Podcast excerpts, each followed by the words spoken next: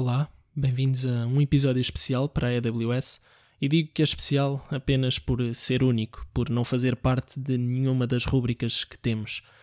Isto é só uma nota prévia, porque acabei por gravar isto no intuito de integrar numa Post of the Week, mas no meio de várias divagações e devido a estarmos nesta situação crítica e dramática que é o coronavírus,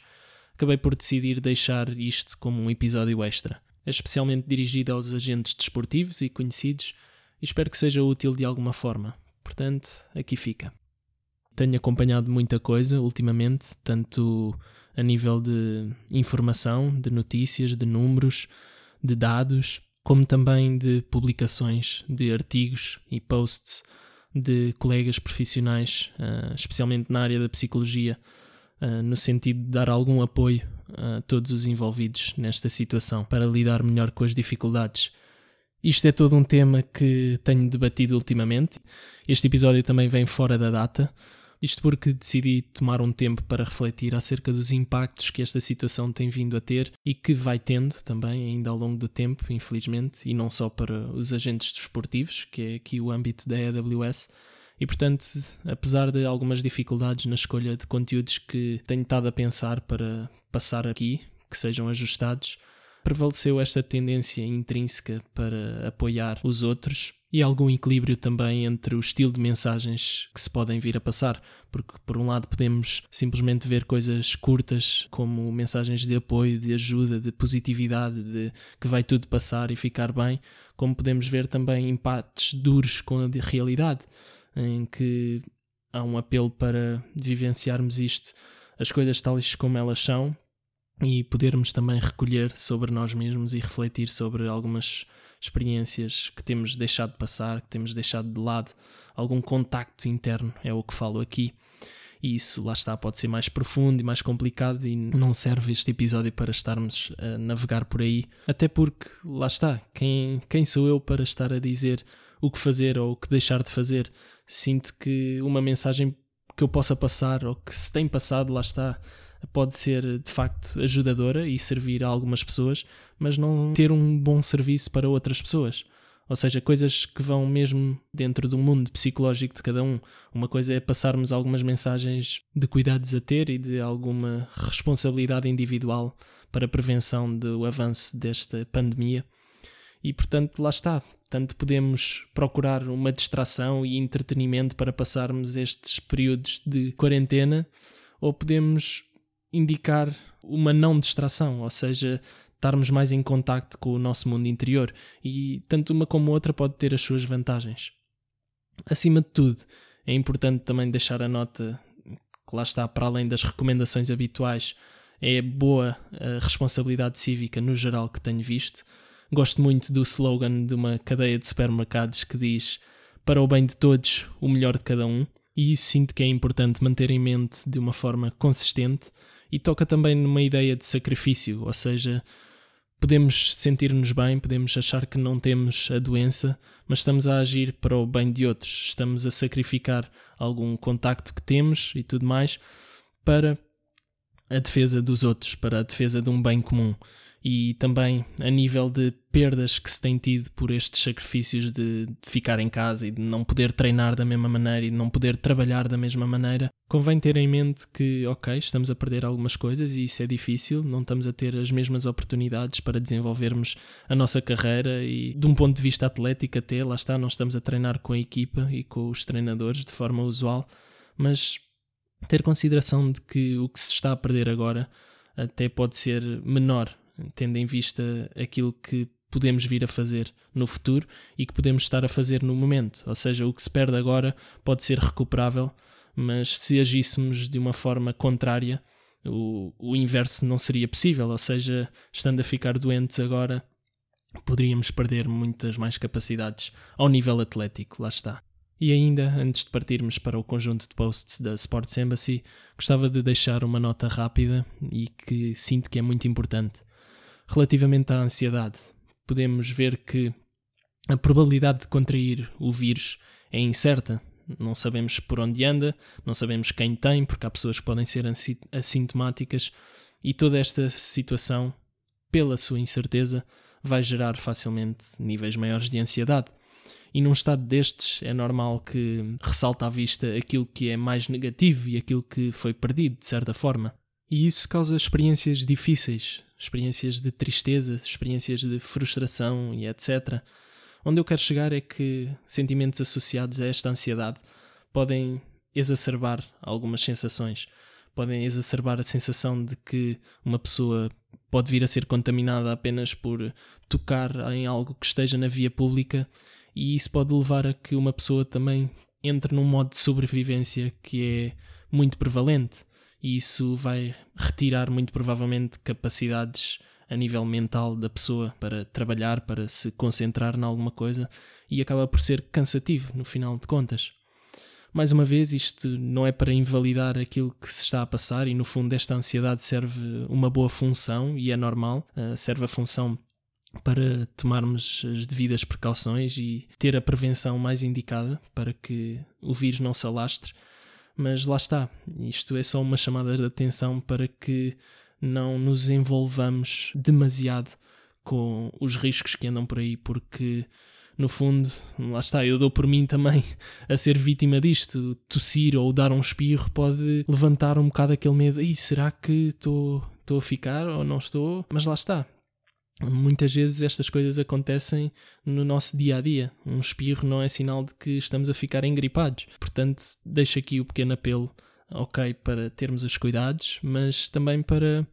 tomarmos um pensamento racional. Isto porque, lá está, num estado de alerta mais presente, numa ansiedade elevada, é mais provável que as sensações corporais sejam exacerbadas e nos questionemos porque é que lá estão. E, portanto, pode ser importante para a nossa sanidade mental, ou pelo menos para amenizar um pouco esta ansiedade extrema, termos um esforço deliberado para evitar saltar para conclusões, porque lá está, os nossos corpos estão sempre a ser alvos de vários processos e alguma coisa que sintamos, como uma dor nas costas ou alguma outra coisa, não quer dizer que esteja associada ao vírus. Portanto, ok, tomarmos os devidos cuidados, testar se for preciso, mas termos alguma calma na, na, interpretação que podemos estar a dar a algum desconforto que, que possamos estar a ter, porque muitas vezes não há de ser perigoso.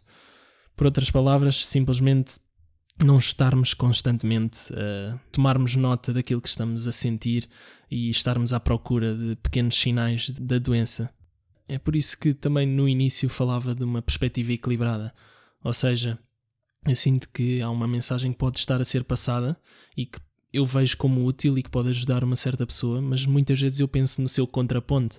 E uma das coisas que eu pensei há poucos dias foi, por um lado, agir como se tivesse o Covid-19, ou seja, tomar as devidas precauções, ter o distanciamento social, cuidar de mim e, ao cuidar de mim, estar a precaver as outras pessoas, estar a fazer basicamente o meu papel e tudo o que esteja ao meu alcance para achatar a curva, e, por outro lado, agir como se tivesse o Covid-19, ou seja, no sentido de ter as minhas rotinas, levar a vida com o máximo normalidade possível, adequando-nos à situação, ok, mas fazendo os mesmos hábitos de exercício físico, falar com amigos, desenvolver a nossa carreira, estudar, o que seja. E ainda outra coisa relacionada com o medo, o consumo de notícias de uma forma mais regulada é aquilo que também sinto que é importante para muitas pessoas. Isto é um tópico que também já foi falado por muitos, aquela ideia, mas lá está, muitas vezes rápida, de dizer ah, veja as notícias só pelas fontes fidedignas uma ou duas vezes por dia, que é para não aumentar muito o medo.